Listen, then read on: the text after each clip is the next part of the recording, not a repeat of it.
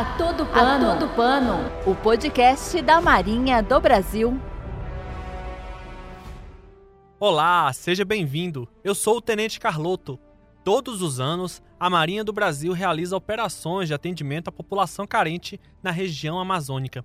Chamadas de operações de assistência hospitalar à população ribeirinha, elas proporcionam maior eficiência às ações de promoção e prevenção da saúde nas comunidades atendidas, que geralmente se localizam em regiões de difícil acesso. Os navios de assistência hospitalar, meios utilizados nessas operações, ficaram conhecidos como navios da esperança da Marinha do Brasil. Hoje, no Ator do Pano, conversamos por telefone com o diretor executivo do Instituto do Coração de São Paulo, o INCOR, Dr. Fábio Kawamura, para detalhar sua experiência nessa importante operação da Marinha. Dr. Fábio, seja bem-vindo ao Ator do Pano, o podcast da Marinha do Brasil. Obrigado pela oportunidade. O senhor poderia contar para a gente como entrou na Marinha e como surgiu a oportunidade de participar de uma operação de assistência hospitalar? Bom, eu ingressei na Marinha através de um processo seletivo, né? Eu fui voluntário, né? Mas havia diversos voluntários uhum. E houve um processo seletivo para ser incorporado à Marinha em São Paulo, né? E ser destacado para é, para Manaus. E, e foi assim que eu ingressei, né? justamente com, eh, visando a possibilidade de participar de missões de assistência é, embarcada. Eu já tinha ouvido é, falar a respeito é, das missões embarcadas, né? É, colegas que, mais velhos do que eu tinham servido e contaram a, a experiência, né? E é sempre bastante concorrido até hoje, né? é, para a gente conseguir é, paramédicos né, para participarem é, do serviço à Marinha. Eu já entrei na Marinha é, visando essas missões. Em Manaus, elas são uma consequência natural né, do, de, de, quem está em Manaus. Né? Isso, assim, é, ficamos todos é, embarcados no comando do, no, no Distrito Naval e as missões embarcadas é, tem o médico do navio, geralmente, né? mas além do médico do navio é preciso destacar outros né, do comando da flotilha da, da Amazônia para integrar uma equipe maior que consiga fazer o atendimento a uma população maior, né, que é o que a gente encontra na realidade da Ribeira. O senhor poderia explicar como foi a rotina de atendimentos realizados durante essa missão que o senhor participou? Foram algumas missões que eu participei, né? As missões de assistência hospitalar. A maior delas, que foi no Alto Purus, foi embarcada na, no navio de assistência hospitalar Oswaldo Cruz. É, a gente fazia atendimentos a partir de, de lanchas, né? Que eram lançadas do Oswaldo Cruz. Ou é, nós é, éramos conduzidos até os locais de atendimento é, através é, de aeronave. Né? de asa rotativa e é, para as localidades mais remotas. E lá a gente ficava geralmente em uma escola ou algum lugar é, da comunidade maior, né? E fazia o atendimento lá, né, com uma equipe que era composta por médicos, por cirurgiões dentistas, por é, farmacêuticos, por técnicos de enfermagem, né, e a gente ia fazer o atendimento assim da população. É, no total, eu acumulei é, 97 dias de mar. Né? Isso em algumas missões embarcadas. Né? A maior delas foi no navio de assistência hospitalar Oswaldo Cruz, que foram mais de 50 uhum. dias. Mas houve também no navio de assistência hospitalar Carlos Chagas, no navio de patrulha fluvial Rondônia, no navio de patrulha fluvial Raposo Tavares Entendi. também.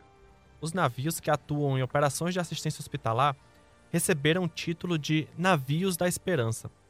Na opinião do senhor, eles fazem jus a esse nome? Que diferença eles fazem na vida das pessoas atendidas? Com certeza fazem jus ao nome de Navios da Esperança. A gente vê é, no olhar das populações que nós atendemos é, o quanto é aguardada a chegada é, dessa assistência embarcada nesses navios. Muitas vezes, em muitos casos, é, é a única oportunidade que essas populações têm é, de obter assistência à saúde, né? pelo menos da forma como nós a conhecemos em centros urbanos. Uhum. Né? E faz toda a diferença na vida dessas pessoas, é, tanto pelo fato de, da possibilidade de terem o serviço de saúde, mas também de terem a, a presença do Estado brasileiro através Sim. da Marinha. Né? É, a, é a Marinha que leva a presença do Estado a essas populações que estão é, tão isoladas né, né na bacia amazônica. O senhor é natural de Araçatuba, em São Paulo. Já essas comunidades atendidas pelos navios da Esperança, elas ficam em regiões bem isoladas, acessíveis somente através de embarcações da Marinha. Como foi a experiência do senhor de navegar em regiões tão diferentes da sua terra natal? navegar em regiões tão isoladas, tão remotas, é uma experiência bastante enriquecedora. Né? A gente é educado, a gente é criado em centros urbanos e acaba tendo como referência uma série de elementos que são da civilização urbana. E mesmo quando a gente viaja para outros países até, a gente acaba encontrando no fim realidades que não são tão é, diferentes daquela que a gente encontra na nossa terra natal. Né? É, já essas, é, essas populações que estão isoladas geograficamente na bacia amazônica, elas vivem uma realidade que é bastante diferente da nossa e bastante diferente até de países estrangeiros que a gente acaba visitando. Né? Então, isso tem uma riqueza muito grande, porque a gente pode perceber que dentro do nosso próprio país existe um universo de diversidade, de cultura, e isso é, é muito próprio do Brasil. Isso é muito satisfatório ter contato com esse tipo de, de realidade. E justamente isso, né? Esse contato né, foi uma experiência nova, foi uma experiência enriquecedora. E quais ensinamentos trazidos por essa missão o senhor considera que foram importantes para a sua formação como pessoa? Bom, é a, a, experiência que a Marinha me proporcionou né, e que proporciona a todos que acabam integrando essas missões de assistência, né?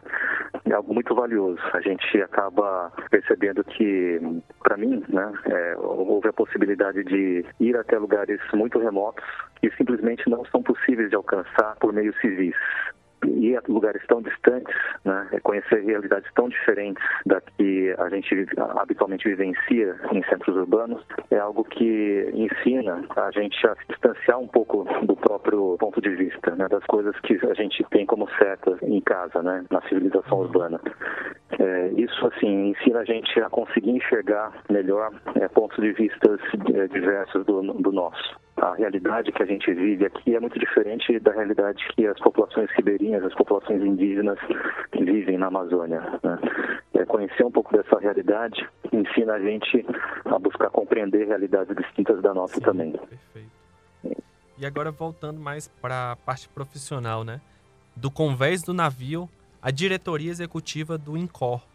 O senhor acha que a experiência com os navios da Esperança contribuiu para esse importante cargo que o senhor ocupa hoje? Se sim, de que forma? Com certeza, a experiência que eu tive na Marinha contribui para toda a trajetória profissional que eu vim a ter depois, né? inclusive na posição que eu ocupo atualmente, né? na diretoria executiva do INCOR. Né? Isso porque a gente aprende muito a respeito de como funciona uma organização militar, no caso, Sim. a respeito de como a gente pode atuar de maneira integrada para atingir objetivos de uma missão como a gente, nesse processo de integração, a gente é exposto a uma diversidade de pessoas que compõem a equipe e como todas essas pessoas diferentes têm que, dentro de uma, de uma estrutura é, organizada, né, se integrar né, para gerar um melhor efeito é, no alcance dessa missão. Então, isso é algo que a gente aprende dentro da, de uma organização militar como a Marinha e que a gente, com certeza, consegue utilizar é, para a experiência é, profissional no, no mundo corporativo. Doutor Fábio, muito obrigado pela participação do senhor aqui no Ator do Pano. Eu que agradeço a oportunidade de, de me dirigir à comunidade da Marinha, né, aos militares da Marinha, que com certeza tem uma missão muito nobre na proteção da nação e na formação de pessoas que entregam valor para a sociedade em outros âmbitos também.